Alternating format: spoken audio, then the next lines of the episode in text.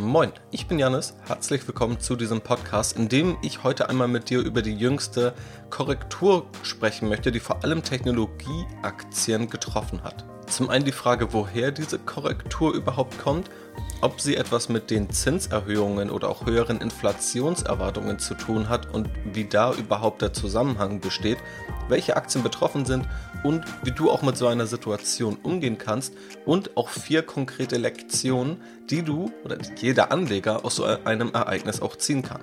Also, viel Spaß dabei.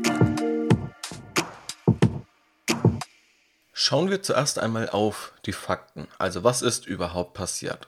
Wenn wir uns einen Index anschauen, und zwar den sogenannten Nasdaq, der US-amerikanische Technologieindex, dann hat dieser etwa 10 bis 15 Prozent im Wert verloren über die letzten Wochen, etwa seit dem Hoch ja, Mitte Februar, Ende Februar.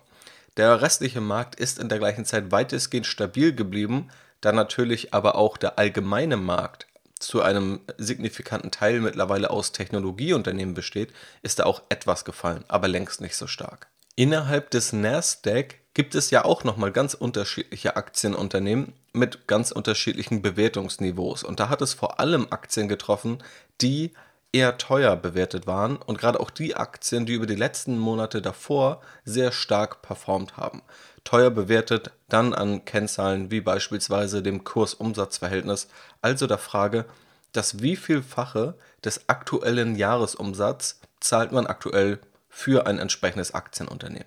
Ich habe mal einige konkrete Beispiele rausgesucht, sowohl von ein paar Aktien, die gestiegen sind in dieser Phase und Beispiele von Aktien, die gefallen sind. Und du wirst eben sehen, in dieser Verliererkategorie, da sind sehr viele ja, teurer bewertete Wachstumsunternehmen. Gewonnen haben in dieser Phase tatsächlich Dropbox. Vielleicht kennst du das Unternehmen als File-Sharing-Anbieter. Vor kurzem habe ich dazu auf Strategy Invest auch eine glaube ich, ganz interessante Analyse veröffentlicht. Ich zumindest fand das Unternehmen sehr interessant. Und Dropbox konnte leicht gewinnen. Disney, Walt Disney konnte zulegen, ein Unternehmen wie Intel konnte zulegen, also wenn man so will, auch ein Technologieunternehmen, das aber eher günstig bewertet ist oder sogar ja, eher pessimistische Erwartungen aktuell hat. Und auch Volkswagen konnte in der Zeit stark zulegen, auch andere Automobilhersteller. Also ein paar Tech-Unternehmen, aber vor allem die günstiger bewerteten Unternehmen konnten in dieser Phase zulegen. Wenn wir uns die Liste der Verliereraktien anschauen, dann gehören dazu Unternehmen wie Zalando mit minus 22%, Etsy ebenfalls, Shopify, Cloudflare, Airbnb oder auch The Trade Desk, Spotify und auch Tesla. Beispielsweise Tesla hat von dem Hochpunkt zu dem Tiefpunkt etwa 35% verloren. Vielleicht erinnerst du dich noch an meine Prognosen für das Jahr, die natürlich im Börsenkontext enorm schwer zu treffen sind. Aber unter anderem habe ich da gesagt, dass ich mir vorstellen könnte, dass Tesla im Laufe des Jahres einmal 50% verliert. Jetzt waren es tatsächlich mal 35%, also ich hätte nicht gedacht, dass es so schnell geht. Und man muss auch sagen, Tesla hat sich jetzt auch wieder etwas erholt. Aber zeitweise hat man eben enorme Rückgänge gesehen, 20 bis 30 Prozent. Das ist im Börsenkontext schon eine sehr, sehr scharfe Korrektur, die man da sieht, da Unternehmenswerte in wenigen Wochen letztendlich um ja, knapp ein Drittel korrigiert waren. Es gibt auch andere Aktienunternehmen, die davon betroffen waren, auch die Fintech-Unternehmen, also die Finanztechnologieunternehmen wie PayPal oder Square und andere größere Unternehmen waren auch davon betroffen, dann aber etwas schwächer. Also Amazon beispielsweise mit minus 10%, Adobe minus 14%, Tencent aus den USA mit minus 16% oder Netflix mit minus 8%. Also, das soll nur zeigen, in diesem Bereich des Nasdaq oder generell des Aktienmarktes haben wir hier sehr unterschiedliche Bewegungen gesehen. Die eher langweiligen Aktien konnten leicht zulegen, die sehr spannenden, gehypten Aktien haben stark verloren und einige Aktien, die auch im Technologiesektor sind, aber dort schon etablierter sind, die auch nicht die allerhöchsten Bewertungsniveaus haben, haben leicht verloren. Jetzt in der letzten Woche gab es auch wieder ein paar Kursanstiege, also das bewegt sich natürlich dynamisch und ein bisschen davon konnte wieder ausgeglichen werden, bei einigen Aktien zumindest. Viele davon stehen aber noch deutlich unter dem Bewertungsniveau von vor einem Monat. So, und jetzt ist es ganz spannend, mal eine Brücke zu spannen. Denn ich habe am 21. Februar eine Podcast-Episode veröffentlicht mit dem Titel Zählt nur noch Wachstum, das Momentum-Problem. Da habe ich ganz gezielt darüber gesprochen, ob an der Börse nur noch Wachstum zählt, ob nur noch Wachstum eingepreist sind und ob Bewertungsniveaus letztendlich egal sind, weil es nur darum geht, welches Unternehmen wächst am stärksten. Diesen Eindruck konnte man gewinnen. Ich habe aber ganz gezielt davor gewarnt und vom Timing war das natürlich jetzt eher Zufall, dass es dann so kurzfristig auch zu einer Korrektur kommt. Aber der zentrale Punkt dieser Podcast-Episode war eben, dass Anleger glauben, etwas, was stärker wächst, liefert auch bessere Renditen. Und das ist eben nicht immer der Fall und auch historisch überhaupt nicht belegt, denn Bewertungsniveaus bzw. generell Bewertungen preisen ja das Wachstum der Zukunft schon heute ein. Das heißt, man zahlt heute entsprechend mehr Geld für eine Aktie, die höchstwahrscheinlich stark wachsen wird. Das Problem ist aber, dass gerade neue Anleger an die Börse kommen und erstmal ja ihrer Intuition trauen. Und der Intuition traut man dann in der Regel so lange, bis es mal schief geht und hinterfragt dann, ob das überhaupt richtig ist. Wie kann es dann irgendwie sein, wenn das mal nicht aufgeht, das Wachstum zu besseren Renditen führt?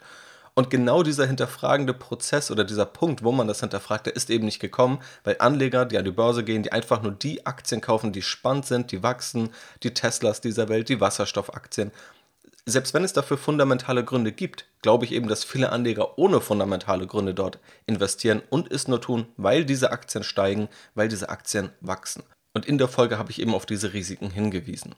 Das Spannende ist eben, dass jetzt im Grunde direkt danach tatsächlich dieser Punkt mal gekommen ist, wo die Unternehmen, wie Tesla beispielsweise mit 35% Verlust, die danach monatelang nur stark gestiegen sind, dass diese Unternehmen tatsächlich mal stark gefallen sind und dass Anleger Verluste hinnehmen mussten mit Aktien, wo sie es eigentlich gewohnt waren, dass die nie verlieren. Falls du diese Podcast-Folge noch nicht gehört hast, das ist Nummer 107, hör sie dir sehr, sehr gerne nochmal an, da sie einfach auf grundlegende Mechanismen abzielt, die man verstehen muss an der Börse, um dann auch solche Prozesse zu verstehen. Und dann kann man natürlich trotzdem in solche Aktienunternehmen investieren, man sollte sich nur immer auch der Risiken bewusst sein, also bewusst zu investieren. Schauen wir jetzt nochmal auf die konkrete Situation, dann ist ja auch eine naheliegende Frage, wie kam es denn überhaupt dazu? Also wie kommt es dazu, dass innerhalb von wenigen Wochen so eine scharfe Korrektur in einem solchen Marktsegment stattfindet? Da gibt es unterschiedliche Theorien, aber es sind wohl drei zentrale Faktoren. Zum einen wird oft der Zinsanstieg in den USA diskutiert. Wie wir alle wissen, sind wir auf einem historisch niedrigen Zinsniveau, nicht nur in Europa, sondern auch in den USA. Ich habe auch schon im letzten Briefing darauf hingewiesen, dass das Zinsniveau jetzt seit Monaten wieder steigt und auch seit Jahresbeginn gestiegen ist. Wir waren mal in den USA bei den langfristigen Staatsanleihen bei einem Zinssatz von 0,62% im Juli 2020 und sind jetzt wieder bei über 1%. Also eine Verdoppelung des Zinsniveaus, natürlich aber auf einem noch niedrigen Niveau. Was hat jetzt ein Zinsanstieg für Auswirkungen? Erstmal relativ viele, da die Wirtschaft ja sehr komplex ist.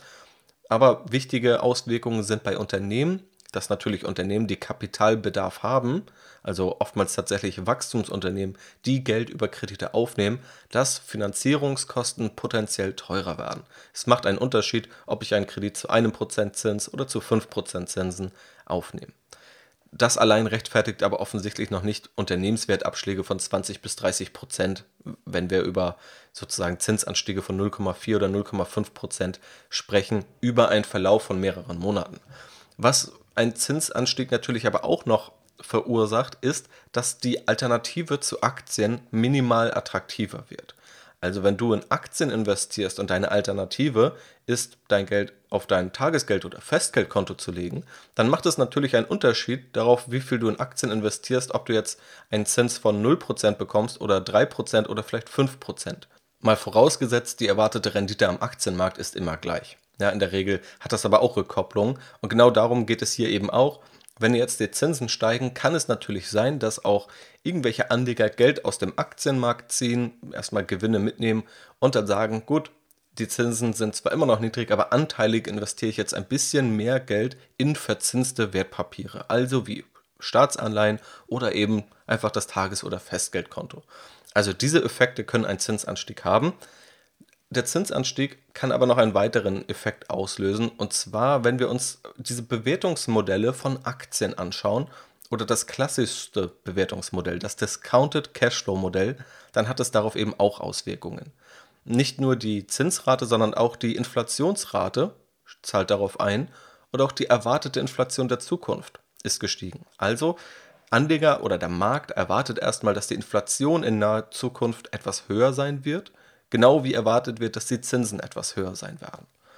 Schauen wir uns nun so ein Discounted Cashflow Modell an, das zur Bewertung einer Aktie klassisch herangezogen wird, dann beruht es letztendlich auf zwei Faktoren.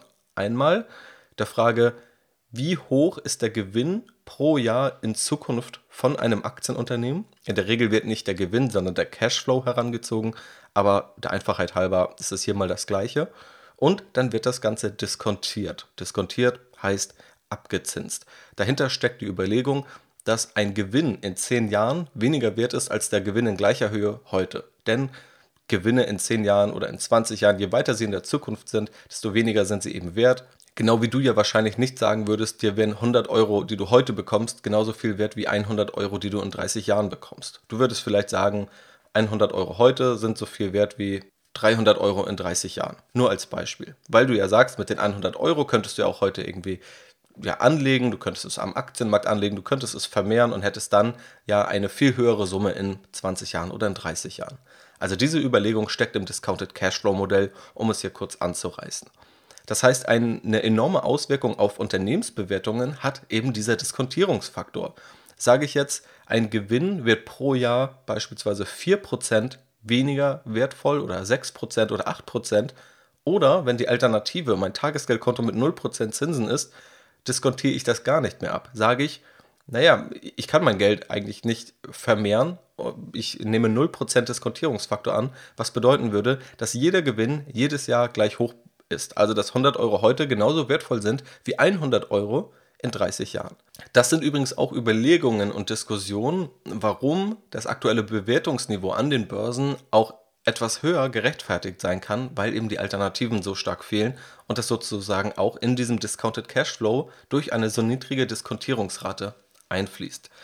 Ich verlinke dir nochmal in der Podcast-Beschreibung auch einen Beitrag, wo ich dieses Discounted Cashflow-Modell noch näher beschreibe. Das stammt letztendlich aus der Finanzwissenschaft und ich habe zahlreiche Vorlesungen damit verbracht, als ich studiert habe. Das heißt, ich habe es jetzt nur versucht, aufs Wesentliche runterzubrechen und so zu erklären. Wenn du dann noch tiefer eintauchen möchtest, wie gesagt, schau gerne in die Podcast-Show Notes. Wichtig ist hier festzuhalten, wenn man davon ausgeht, dass die Inflation und vor allem die Zinsen in Zukunft höher liegen, dann würde man in diesem Discounted Cashflow Modell die Diskontierungsrate erhöhen, höher ansetzen, was wiederum die Zahlungsströme in der Zukunft weniger wertvoll macht. Und Wachstumsunternehmen beruhen darauf, dass wir in der Zukunft eine Hoffnung haben auf diese Erlöse, die heute noch nicht da sind oftmals. Anders bei anderen Unternehmen, bei etablierten Unternehmen, die heute schon Gewinne erzielen, die dann von so einem Diskontierungsfaktor kaum betroffen sind. Und das, um den Bogen zu spannen, kann dann auch eine Erklärung sein, warum dann auch mal Technologieunternehmen oder Wachstumsunternehmen viel mehr, also hochbewertete Wachstumsunternehmen, das ist hier eigentlich die große Klammer, dass die dann auch mal verlieren, wenn es zu Zinsanstiegen kommt. Einfach, weil das Discounted Cashflow Modell dahinter, also Aktienbewertungsmodelle, die auch viele institutionelle Investoren nutzen, das entsprechend vorsehen. Übrigens, dieses Discounted Cashflow Modell habe ich auch mal viel einfacher runtergebrochen, also so wie ich es anwende, ebenfalls in dem Beitrag, den ich dir verlinkt habe und auch einen eigenen Rechner dazu. Vielleicht, wenn du die letzten Podcast-Episoden gehört hast, kennst du das bereits. Also das sind fundamentale Erklärungsversuche, warum es zu solchen Korrekturen kommen kann. Aber ich glaube trotzdem, der größte Faktor war hier in diesem Beispiel immer noch die Börsenlaune. Also Anleger haben Aktien gekauft, nur weil sie gestiegen sind. Und wenn sie dann mal anfangen zu fallen, dann sind diese Anleger auch schnell wieder draußen. Und das ist erstmal die Börsenlaune. Gerade wenn wir über 20, 30 Prozent Bewertungsunterschiede reden, dann ist das ja auch ein zentraler Faktor. Aber es gibt eben auch diese fundamentalen Gründe wie Inflation oder wie Zinsen, die darauf oder gerade auf Wachstumsunternehmen Auswirkungen haben können. Schauen wir jetzt mal auf vier Lektionen, also vier Dinge, die man sehr gut aus dieser Tech-Korrektur oder Korrektur dieser Aktien lernen kann. Nummer eins, Unternehmen versus Aktie. Also es gibt einen Unterschied zwischen dem Risiko eines Unternehmens und dem Risiko einer Aktie. Fast immer ist das Risiko eines Unternehmens auch ein Risiko der Aktie, aber nur selten gilt das auch umgekehrt. Ja, als konkretes Beispiel, was meine ich damit? Wenn ein Unternehmen hoch verschuldet ist, gefährdet es das Geschäft und damit auch die Aktie. Aber im umgekehrten Beispiel, wenn eine Aktie hoch bewertet ist, beispielsweise mit dem 20-fachen der aktuellen Jahresumsätze, und wenn dann der Aktienkurs fällt, beispielsweise auf das 15-fache der aktuellen Jahresumsätze, dann ist das dem Unternehmen erstmal recht egal. Also der normale Betrieb des Unternehmens geht weiter. Das Einzige, was sich dann ändern, sind dann vielleicht Finanzierungskonditionen und Möglichkeiten. Aber das hat erstmal recht geringe Auswirkungen. Es werden immer noch wahrscheinlich genauso viele Produkte verkauft. Die Kosten sind auch immer noch die gleichen. Das heißt, für Aktionäre ist das ein kurzfristiges Kursrisiko, ob sich das Bewertungsniveau ändert. Für das Unternehmen ist das aber eigentlich kein wirkliches Risiko. Gerade dieses Kursrisiko haben wir eben jetzt gesehen. Die Geschäftsmodelle und die Zukunftsaussichten der Unternehmen selbst haben sich kaum verändert, die Kurse haben sich aber recht stark verändert. Deshalb ist es einfach wichtig, die Risiken des Unternehmens und die Risiken der Aktie zu trennen und hier haben wir vor allem die Risiken der Aktie zu spüren bekommen. Und das ist eben etwas, das ich zuletzt immer wieder bei entsprechenden Aktien, sowohl bei Aktienanalysen, aber auch im Podcast betont habe, es kann ja großartige Geschäftsmodelle geben und das ist auch toll und das kann auch alles rentabel sein, aber wenn diese sehr hoch bewertet sind, dann bietet das immer eine gewisse Fallhöhe, selbst wenn das Geschäftsmodell stark und intakt bleibt.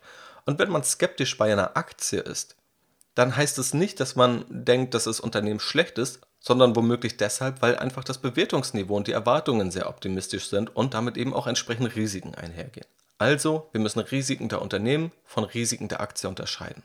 Lektion Nummer 2 basiert auf einem Zitat von Warren Buffett. Er hat mal gesagt, der dümmste Grund, eine Aktie zu kaufen, ist, weil sie steigt. In jüngster Vergangenheit ist ja genau das aber immer wieder vorgekommen, was ich dann ja auch in dem erwähnten Podcast schon thematisiert habe. Wenn nur gekauft hat, weil eine Aktie gestiegen ist, ohne dahinter fundierte Gründe zu haben, bekommt jetzt letztendlich die Quittung dafür, und zwar das unbequeme Gefühl, dass das vielleicht doch etwas unüberlegt war oder etwas zu gierig war, einfach nur irgendwo raufzuspringen, wo gerade etwas steigt. Das zeigt auch, Aktien sind nicht in fünf Minuten mal eben analysiert und gekauft. Man klappt nicht einfach mal eine Rangliste auf und sieht, oh, die Aktie ist gerade gestiegen oder wird am meisten gehandelt oder von da habe ich jetzt gerade in den Medien gelesen, die kaufe ich. In den letzten Monaten hat es gut geklappt, also selbst blinde Stockpicker hatten es recht einfach. Auch in einem Briefing zuletzt habe ich mal die Verteilung der Aktienrenditen besprochen, also wie viele Out- und Underperformer es eigentlich gibt und wie das Verhältnis auch zuletzt in den letzten Monaten ja etwas gekippt ist. Und Anleger mussten sich zuletzt eben keine Gedanken darüber machen, jetzt müssen sie es aber spätestens. Lektion Nummer 3, Diversifikation hilft wirklich. Ich habe tatsächlich mal mein Depot, ich veröffentliche das ja auf Strategy Invest, wie ich investiere, welche Wertpapiere und was einfach die Beweggründe dahinter sind. Nicht, weil ich möchte, dass es eins zu eins kopiert wird, sondern einfach als Inspiration, um einfach konkrete Anhaltspunkte zu haben und natürlich auch, um irgendwo Transparenz zu liefern. Dann gab es einige, die gesagt haben, da ist viel zu wenig High Growth drin. Also Aktien, die teuer bewertet sind, die gerade enorm stark wachsen. Also ein paar Aktien sind da drin, aber da wurde gesagt, das ganze Depot sollte eigentlich gerade so aussehen. Das ist die Zukunft, exponentielle Wachstumsmöglichkeiten etc. Das ist ja alles schön und gut, da kann ja auch jeder seine persönliche Meinung haben. Das ist ja auch das Schöne, dass jeder sein eigenes Depot zusammenbauen kann. Diese Überlegung scheitert natürlich erstmal daran, dass man mit einbeziehen muss, wie hoch das Bewertungsniveau ist, also welche Erwartungen in einem Aktienkurs eingepreist sind, selbst wenn das Unternehmen stark wachsen wird. Und wer das sozusagen gesagt hat, der wird spätestens jetzt gemerkt haben, was der Mehrwert von Diversifikation ist. Wer nämlich genauso vorgegangen ist und nur auf die Unternehmen gesetzt hat, die im Trend sind, die gerade teuer auch bewertet sind, die stark gestiegen sind über die letzten Monate, der wird jetzt in einem Monat etwa 30% Kursrückgang im Depot erlebt haben. Und wir müssen auch festhalten, in der Finanzkrise 2008, einer der schwersten Wirtschaftskrisen überhaupt, haben Anleger 50% verloren. Also da sind wir gar nicht so weit von weg. Und Diversifikation bedeutet in diesem Fall auch mal in langweiligere und möglicherweise auch erstmal unattraktive Unternehmen zu investieren.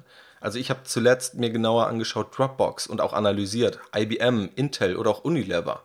Also Unternehmen vorgestellt, auch die in diese Kategorie fallen. Und das sind eben auch Werte, wie auch vielleicht Disney oder Volkswagen. Das sind nicht die Werte, wo gerade die ganze Welt darüber diskutiert, wie rasant die steigen. Das sind aber Aktien, die in einer solchen Phase ein hervorragendes Gegengewicht sind zu anderen Aktienunternehmen, die womöglich spannender sind. Und das ist letztendlich das Prinzip der Streuung in der Praxis angewandt und so hilft es eben, um Risiken rauszunehmen. Und Lektion Nummer 4 basiert auf einem Zitat von André Costolani. Er hat mal gesagt, an der Börse sind 2 mal 2 niemals 4, sondern 5 minus 1. Man muss nur die Nerven haben, das minus 1 auszuhalten.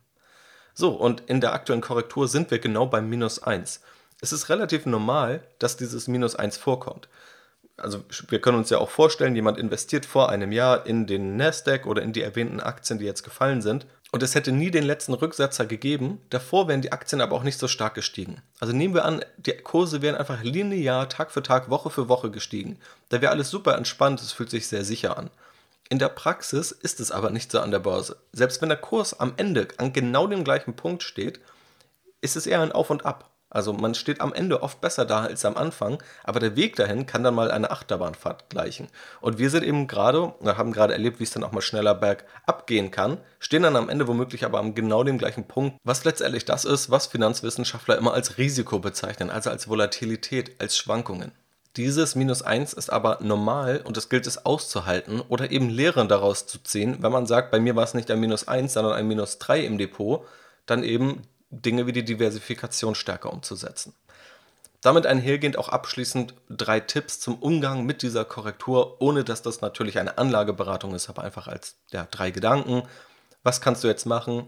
Erstens, einfach nichts tun, es aussitzen, alles so lassen, wie es ist. Wer steigende Kurse erleben will, muss auch folgende Kurse erleben. André Costolani, um ihn wieder zu zitieren, hat gesagt, wer die Aktie nicht hat, wenn sie fallen, der hat sie auch nicht, wenn sie steigen. Das ist auf jeden Fall ein Spruch, den sollte man sich immer vergegenwärtigen, auch wenn es mal wieder bergab geht.